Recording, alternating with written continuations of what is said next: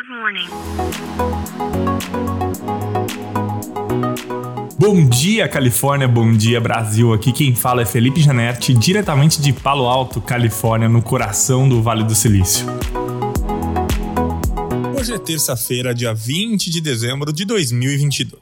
Nesse final de semana, o Elon Musk mais uma vez causou uma polêmica no Twitter. Ele publicou uma pesquisa perguntando para as pessoas se ele deveria deixar a cadeira de CEO do Twitter. E ele disse ainda no, na pesquisa que ele publicou que ele seguiria a vontade do povo depois da votação. Bom, o que aconteceu no final das contas é que ganhou né, a resposta de que sim, ele deveria sair da presidência do Twitter. A diferença ali de votação que terminou ali no início dessa segunda-feira foi de mais ou menos 15% a mais para ele sair como CEO da empresa, né? deixar o cargo de CEO da empresa. Bom, por que, que eu não acredito que ele vai fazer isso? O Elon Musk tem mostrado aí que palavras não é o forte dele, né? E na verdade ele vai fazer o que ele quiser no fim. O que ele tem feito com esses tweets é fazer com que haja uma movimentação muito grande na plataforma. O Elon Musk no domingo esteve na final da Copa do Mundo lá no Catar e os posts que ele fez durante essa final da Copa do Mundo foram os mais hot né, do final de semana inteiro no Twitter, batendo recordes e recordes de compartilhamento, etc.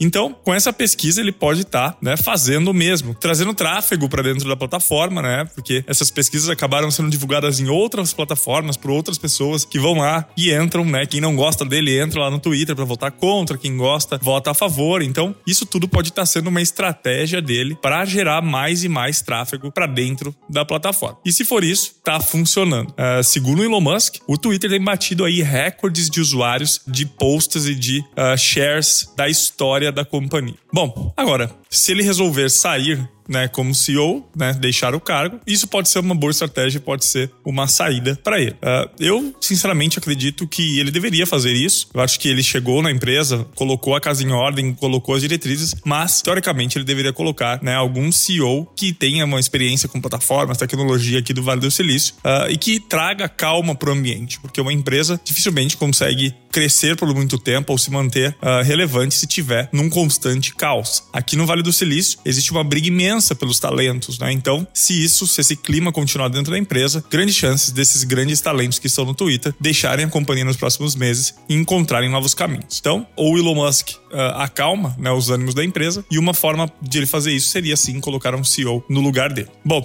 então é isso. A gente fica por aqui. Amanhã tem mais. Tchau.